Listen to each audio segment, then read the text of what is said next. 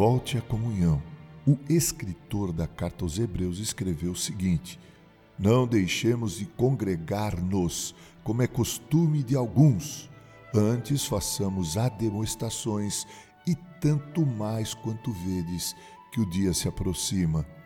Ao lermos essas palavras na carta aos Hebreus, capítulo 10, verso 25, nos pomos a pensar que já devia existir, naqueles dias do primeiro século da era cristã, alguns crentes fugidios, alguns membros da igreja que estavam abandonando o convívio, abandonando a comunhão. A exortação é no sentido de que eles deveriam manter acesa a chama da comunhão, porque o dia da volta derradeira de Jesus é, no entendimento do autor da carta, próxima. O mundo tem mudado, sem a menor sombra de dúvida. Em alguns setores, vemos indiscutível avanço e progresso.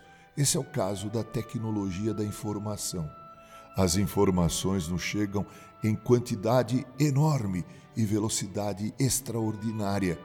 Entretanto, você já se deu conta de que isso, em vez de aproximar as pessoas, as tem distanciado?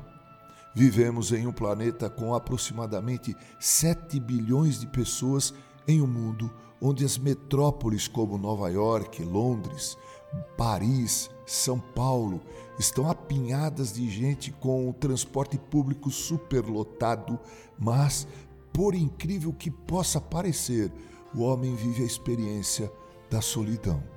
Hoje eu olho para a igreja e percebo a ausência de muita gente que um dia se ombreou a mim para o precioso momento da adoração comunitária. Eu então me pergunto: onde estão? O que fazem?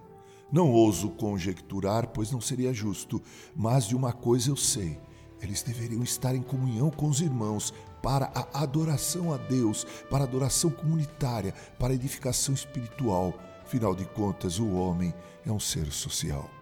Quero exortar você, meu irmão e minha irmã, não se deixe vencer pelo desânimo e nem entre na conversa daqueles que dizem que a igreja é você ou que você não precisa da igreja para ser crente. Isso não é absoluta e biblicamente verdade. O diabo quer te isolar para te fragilizar e atacar você. Quando menos você perceber, você enfraqueceu na fé, usa o mesmo linguajar profano dos ímpios, tens prazer em coisas fúteis e até reprováveis do ponto de vista espiritual. Você esfriou e até se torna um crítico ácido contra a igreja. Tenho visto isto e luto contra mim mesmo para que, em criticando quem assim procede, eu mesmo não venha a cair neste ledo engano. Volte à comunhão. Uma brasa fora do braseiro para nada serve ou serve para nada.